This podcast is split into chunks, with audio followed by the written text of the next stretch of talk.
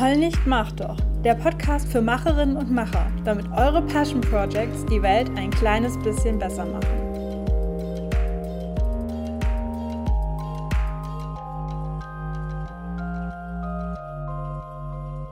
Hey, hey, hier ist Kato. Vielen Dank fürs Einschalten heute. Ich habe eine kleine Warnung auszusprechen und zwar handelt es sich bei der heutigen Podcast-Folge um die Aufzeichnung von einem Live-Video, was ich bei Instagram gemacht habe. Und deswegen kann es sein, dass die Tonqualität mal nicht so super ist, äh, dass meine Grammatik irgendwie ein bisschen kreativ ist oder dass ich zwischendurch ein wenig M und Ä und Denkpausen mit einbringe. Ich hoffe, du verzeihst mir das und hast viel Spaß beim Anhören. Genau, heute will ich erklären, was eigentlich genau hinter meinem ähm, Rahmen steckt, den ich mir ja neulich mal überlegt habe, den ich auch schon gepostet habe und will dazu erzählen, also quasi das miteinander verbinden, was ich bei meinem eigenen großen Passion Project, nämlich Sprachresintegration, gemacht habe. Ich habe mir diesen Rahmen überlegt, um ähm, zu erklären, wie man ein Passion Project macht, was dazu gehört. Und die ersten vier, ich brauche so einen Zeigestock, ähm, die oberen vier, das sind quasi die vier Elemente, die man braucht, um äh, ein Passion Project zu planen. Und zwar am Anfang steht eben das Thema, was einen irgendwie stört oder worüber, womit man sich behandeln, äh, beschäftigen möchte. Dann überlegt man sich ein Ziel oder Ziele, die man mit seinem Passion Project erreichen möchte. Dann wählt man ein Medium, wie man das ausführen möchte und am Ende wird daraus eben ein konkreter Plan. Und dann gibt es eben noch diese drei Elemente unten, die quasi ähm, dazugehören, damit das Passion Project erfolgreich wird, nämlich die Kommunikation über das Projekt, dann die ganze Projektmanagement-Geschichte, also wie kann ich das organisieren, auch dass es mir Spaß macht, dass es nicht ähm, zu viel Zeit kostet zum Beispiel.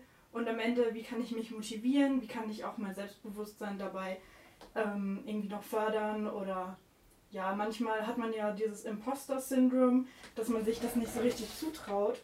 Und ähm, das ist quasi der Rahmen. Und ich möchte ein bisschen erzählen, wie das bei mir war, denn ich habe ja dieses Passion Project Sprache Integration gestartet. Ich habe es hier auch mal aufgerufen. Und zwar ähm, Sprache Integration. So, sieht so aus. ist ein Blog. Dieser Blog ist für Leute, die Deutschunterricht geben für Flüchtlinge. Und ich wollte jetzt anhand dieses Modells nochmal erklären, wie ich das gemacht habe, wie, also wie ich vorgegangen bin. Ich war natürlich da noch nicht so mega strukturiert, weil ich auch tatsächlich am Anfang gar nicht gedacht habe, dass dieses Modell oder ähm, dieses Projekt so groß wird. Und am Anfang stand natürlich das Thema. Und das Thema waren eben, es gab Flüchtlinge in Deutschland und es gab nicht genug Deutschkurse für diese Leute. Ich ähm, habe selber ehrenamtlich und auch als Job mit Flüchtlingen gearbeitet und Deutschunterricht gegeben. Ähm, in so einer, ähm, nicht, nicht eine richtige Erstaufnahmestelle, aber schon so ein, ähm, so ein Heim und habe auch viel auf Facebook dazu gelesen. Also ich habe zu dem Zeitpunkt in der Kleinstadt gewohnt, da war ich jetzt nicht so mega vernetzt mit den Leuten. Ich habe aber viel auf Facebook äh, gelesen, in so Gruppen zum Thema Flüchtlingshilfe. Und da habe ich immer wieder die gleichen Fragen eigentlich gesehen. Und die waren zum Beispiel, ähm, ich will mich irgendwie engagieren, aber ich weiß nicht, was ich machen soll. Oder ich will ähm, was zum Thema Deutschunterricht machen, aber ich spreche ja kein Arabisch und deswegen kann ich das ja nicht. Ich kann denen ja nur Deutsch beibringen, wenn ich selber Arabisch spreche. Und das stimmt natürlich nicht, das ist natürlich Blödsinn.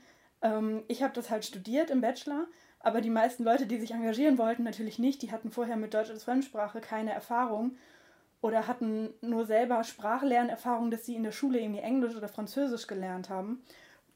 Und ähm, deswegen habe ich dann halt eine Weile beobachtet, was da immer für Fragen aufkamen und habe dann ähm, mir überlegt, dass ich diese Fragen beantworten möchte. Und von dem Thema kommen wir jetzt schon zum Ziel.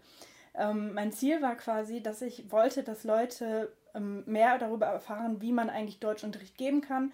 Also sprich, ähm, was für Materialien man dafür braucht und was für Bedingungen man das machen kann, also was für einen Raum man zum Beispiel braucht und dass man nicht Arabisch vorher lernen muss ähm, und dass es vielleicht insgesamt nicht so schwierig ist, wie man vielleicht denkt. Also natürlich gibt es das als Studienberuf, auch mit gutem Grund, aber ich glaube halt trotzdem, dass man auch als Ehrenamtlicher, der bereit ist, sich so ein bisschen einzuarbeiten, einen guten Job machen kann beim Deutschunterricht.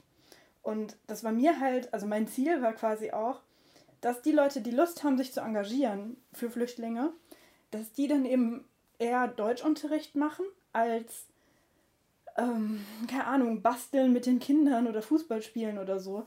Nur weil sie halt denken, dass sie das nicht können oder dass ihnen dafür die Qualifikationen fehlen. Ähm, das war also quasi mein Ziel.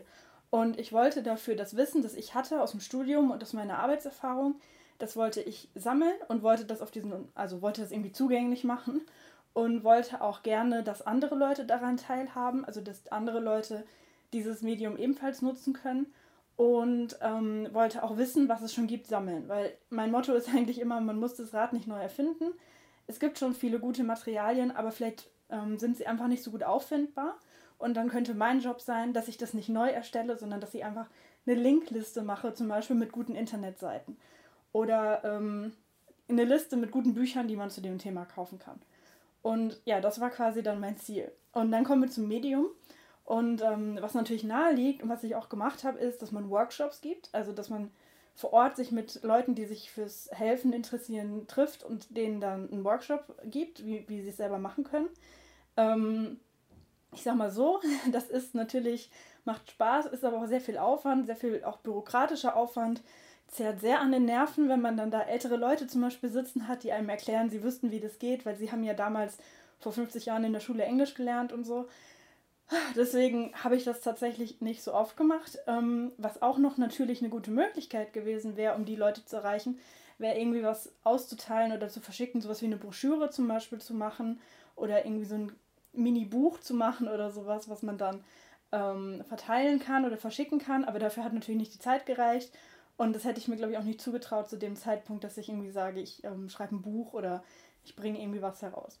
Und deswegen war es dann natürlich naheliegend, einen Blog zu machen, weil ich natürlich eh sehr internetaffin bin. Und ich habe dann erstmal meinen äh, eigenen Blog verwendet und eine Subdomain angelegt, also ähm, vor der eigentlichen Internetadresse noch sowas anderes. Und habe da dann so ein paar Artikel veröffentlicht, zum, zum Beispiel zu dem Thema, warum man nicht Arabisch sprechen können muss, um syrischen Flüchtlingen Deutsch beizubringen. Ähm, ja, sowas halt so die Basics. Und ähm, das habe ich bis Weihnachten gemacht. Also ich habe das im, ähm, in den Semesterferien Ende 2015 angefangen und das dann bis Weihnachten so gemacht. Man muss dazu auch sagen, dass ich da eigentlich mich auf ein Praktikum äh, beworben hatte und da dann das Praktikum wieder abgesagt habe, weil mir die Firma so unsympathisch war beim Bewerbungsgespräch.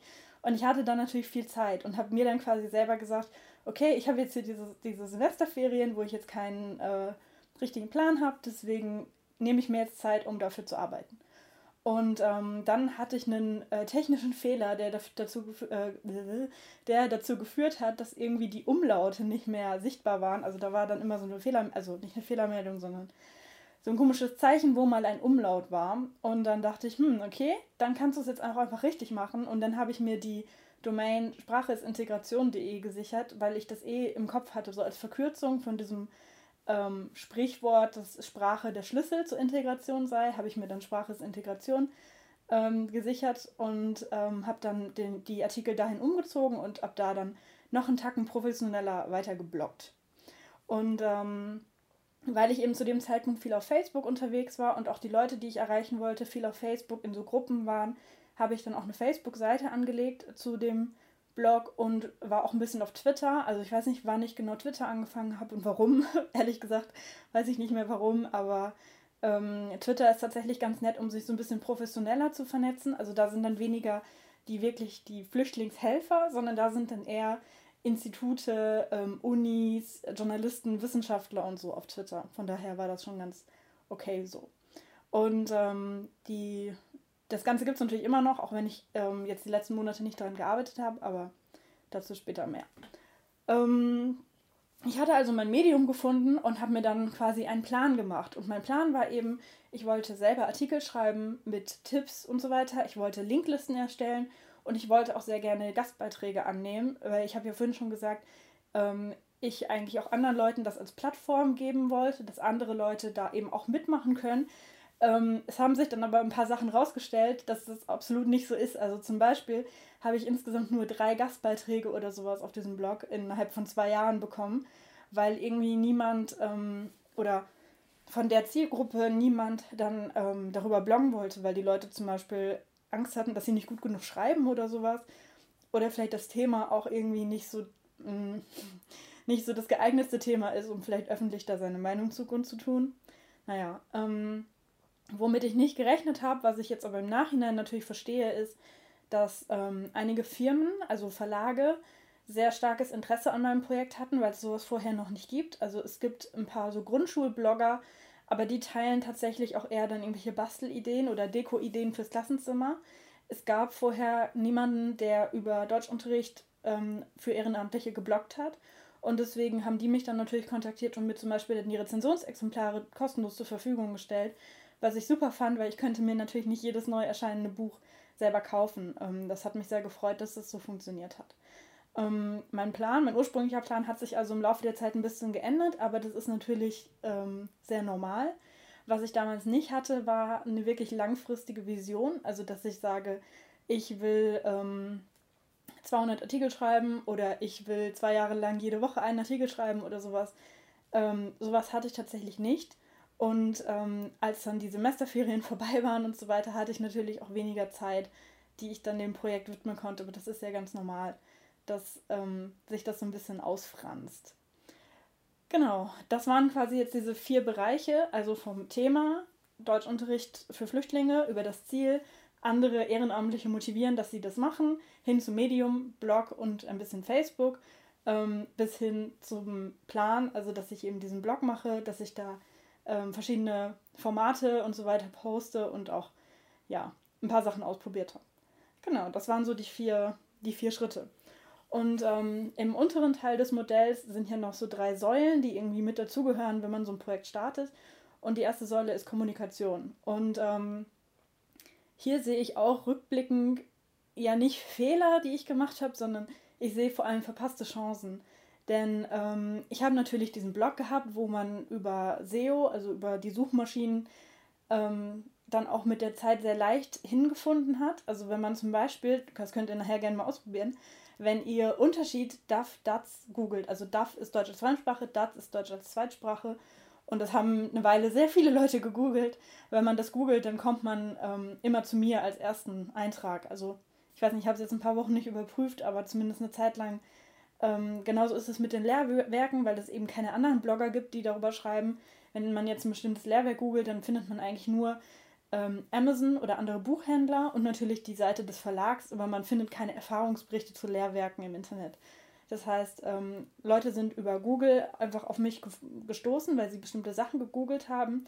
Ich habe über Facebook dann natürlich ein paar Leute erreicht, ähm, was ich aber selber überhaupt nicht gemacht habe und was im Nachhinein irgendwie ein bisschen nicht dumm, aber schade war, ähm, ich habe zum Beispiel selber überhaupt keine Pressearbeit gemacht. Also es gibt ja verschiedene Flüchtlingsprojekte oder Integrationsprojekte, die dann auch es in die, ähm, in die überregionale Presse geschafft haben. Dazu zählt zum Beispiel dieser Ali, ich weiß seinen Nachnamen gerade nicht, aber dieser ähm, ähm, Hotline für besorgte Bürger-Typ. Ich weiß nicht, ob ihr das mitbekommen habt. Der hat so eine Hotline gemacht, wo man sich ähm, wo man sich äh, melden kann, wenn man irgendwie Sorgen hat und man mit einem Flüchtling sprechen möchte und so, finde ich auch eine coole Aktion. Ähm, bei dem gab es zum Beispiel ganz viele Medienanfragen und bei dem gibt es verschiedene Berichte und noch ein paar andere Sachen. Und ähm, sowas habe ich überhaupt nicht gemacht, weil ich zu dem Zeitpunkt auch ehrlich gesagt nicht dran gedacht habe. Ähm, was mich total gefreut hat, ist, dass die Corinne, das ist eine Bloggerin und ihr Blog heißt Makellos Mac, ähm, die hat mich gefragt, ob sie mich für so eine Reihe, wo sie so andere Frauen vorstellt, ähm, ob sie mich dafür interviewen kann. Und das hat mich total gefreut. Das war aber tatsächlich einfach so ein Glücksgriff, weil sie mich quasi schon kannte und dadurch das Projekt verfolgt hat. Und ähm, jetzt ist es natürlich ein alter Hut, aber ich glaube, wenn ich damals ein bisschen mir Mühe gegeben hätte oder wenn ich irgendwie jemanden gehabt hätte, der da Ahnung von Pressearbeit hat, dann wäre da, glaube ich, noch einiges möglich gewesen dass das Ganze halt noch bekannter wird, quasi über diese Szene hinaus, also die Szene von Verlagen und so weiter. Ja, da denke ich halt mittlerweile, dass das irgendwie ein bisschen schade war, ein bisschen eine verpasste Chance, aber da kann ich jetzt auch nichts dran ändern. Ähm, ich habe dann noch zwischenzeitlich einen Newsletter aufgebaut, aber ehrlich gesagt hasse ich Newsletter schreiben. Ähm, deswegen war das jetzt auch jetzt nicht so, ein, so, ein, so eine Herzensangelegenheit oder so. Aber ähm, ja, wie gesagt, eigentlich ist tatsächlich Google mein äh, größter Freund gewesen bei diesem Projekt, weil die Leute, die sich dafür interessiert haben, die haben dann auch meine Seite gefunden. Das sehe ich unter anderem daran, dass ich dann Kommentare bekommen habe von Leuten unter Artikeln, die sagen, ah ja, dafür, danach habe ich gesucht oder ganz nette Mails.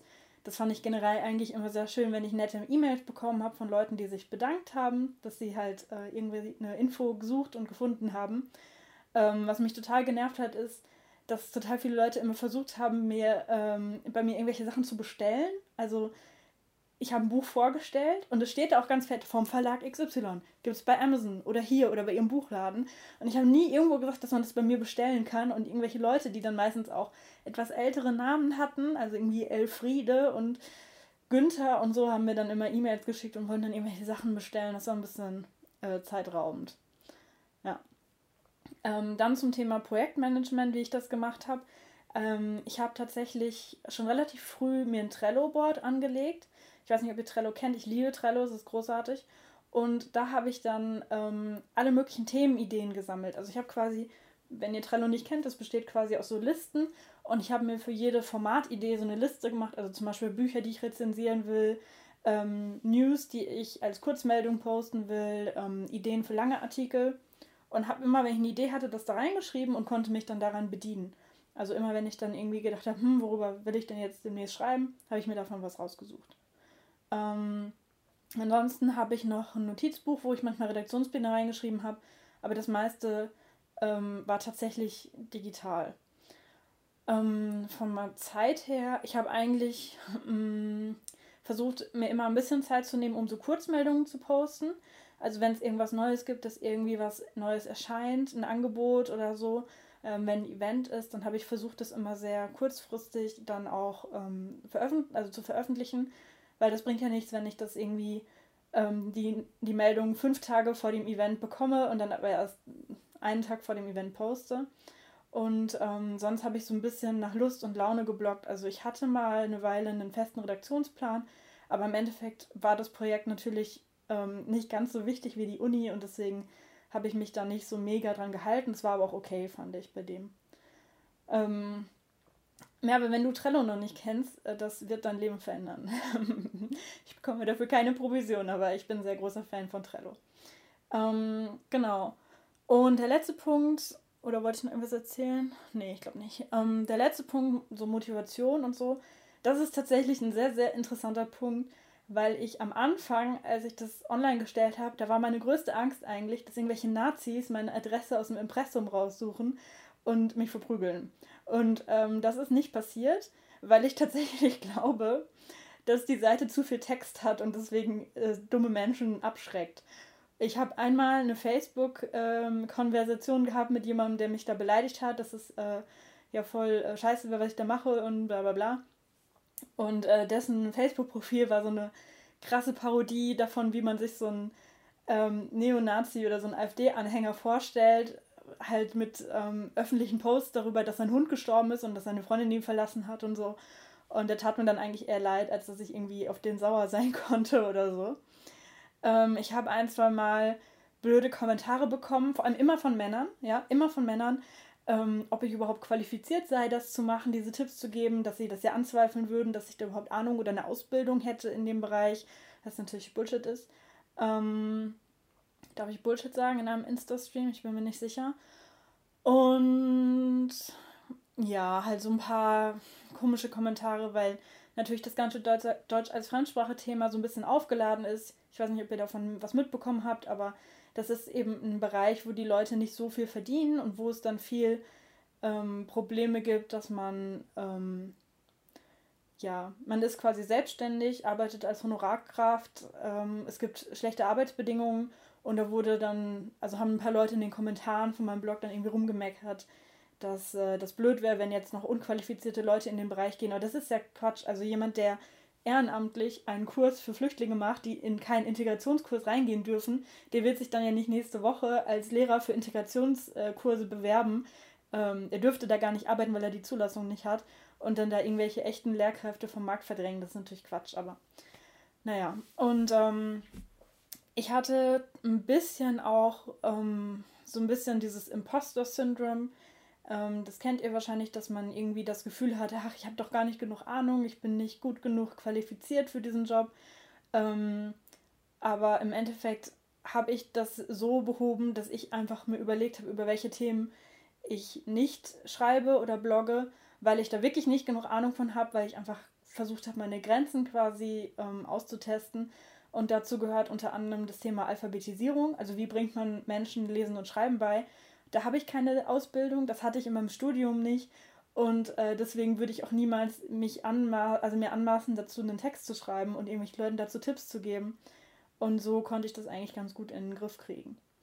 Ähm, was mich mal total gefreut hat, ist, also man muss sozusagen, ähm, ich habe wie gesagt öfter E-Mails bekommen von irgendwelchen Leuten, die mich dann, die dann bei mir was bestellen wollten oder die dann ähm, gedacht haben, ich wäre irgendwie das BAMF, also das Bundesamt für Migration und Flüchtlinge und wollten dann irgendwelche Fragen wissen, ähm, ob sie mit ihrem Zeugnis arbeiten dürfen und so. Und dann habe ich irgendwann ein Foto von mir ziemlich präsent in die Sidebar von dem Blog gemacht, um quasi ähm, äh, zu zeigen, dass ich keine Behörde bin oder keine offizielle Website, sondern eine Privatperson. Und ich habe es auch reingeschrieben, hallo, ich bin Kato, ich mache das hier privat, so, ne? Und äh, habe damit versucht, diese E-Mails zu stoppen. Und dann war ich ähm, im Oktober 2016, war ich dann in Dresden und ähm, da war so eine Konferenz für Deutsch als Fremdsprache und bin dann ähm, dahin und ein paar Leute haben sich vorgestellt, die irgendwie wichtig waren, die halt irgendwelche wichtigen Positionen hatten. Und ähm, dann war ich in so einer, äh, in einer Gruppe mit noch so ein paar anderen Leuten und dann meinten die, ja, wir haben jetzt noch Zeit für ein, zwei Vorstellungen, wer will sich denn noch vorstellen? Und dann meinte irgendjemand, ja, stell du dich noch mal vor. Und ich dachte, du Scheiße, so in so einem Raum mit wichtigen Leuten. Habe mich dann vorgestellt und dann meinten voll viele, ja, ja, ich kenne dich, ich kenne deinen Blog. Und dann kamen Leute auf mich zu meinen, ah, ich habe dich schon von deinem Foto erkannt. Ich wollte noch Hallo sagen. Und das war so ein krasser Moment, weil das, ich war halt auch mal wieder die Jüngste in dem Raum und so. Und da waren halt äh, Leute von, von Verlagen und vom Goethe-Institut und so. Das war ein, äh, eine krasse Sache. Das hat mich gefreut, dass ich da Anerkennung von diesen Leuten bekommen habe.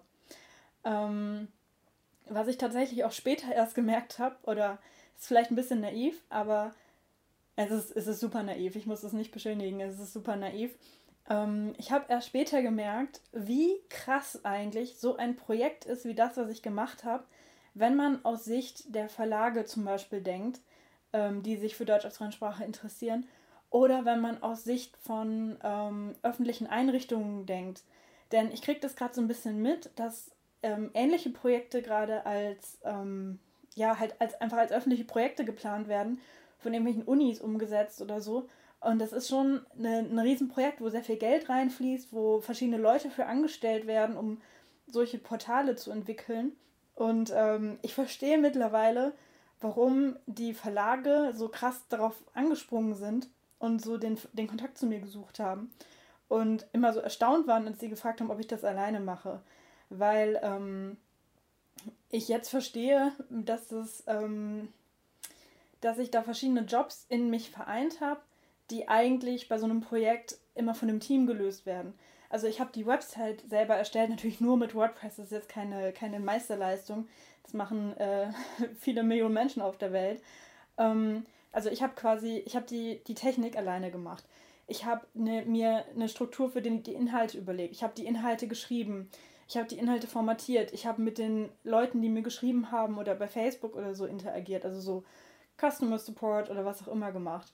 Und ähm, das ist viel Arbeit gewesen, aber es hat natürlich auch Spaß gemacht. Also ich hätte das natürlich nicht gemacht, wenn ich einfach nur gesagt hätte, ähm, das ist gerade ein modernes Thema, womit ich in die Medien kann. Oder ich möchte Affiliate-Links setzen und Geld verdienen, weil Leute Lehrwerke über Amazon kaufen. Das habe ich übrigens nicht gemacht. Ich habe mal eine Weile darüber nachgedacht, ob ich das monetarisieren will, habe mich aber dagegen entschieden, weil ich dachte, ähm, dass meine Neutralität darunter leidet. Ähm, genauso wie ich natürlich nicht nur mit einer mit einem Verlag irgendwie zusammenarbeiten würde oder sowas, ähm, hatte ich Angst, dass Leute meine Neutralität nicht mehr so sehen, wenn ich jetzt ähm, Affiliate-Links für bestimmte Produkte setze.